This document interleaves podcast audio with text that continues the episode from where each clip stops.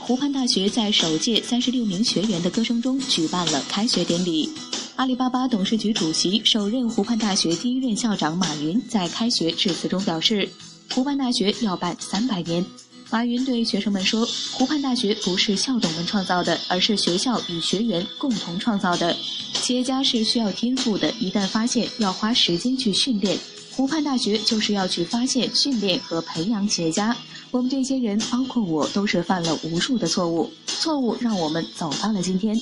湖畔大学最大的不同就是我们在这学习别人是怎么失败的。”湖畔大学由马云、柳传志、冯仑、郭广昌、史玉柱、沈国军、钱颖一、蔡宏斌、邵晓峰等九名企业家和著名学者发起，并担任首批校董。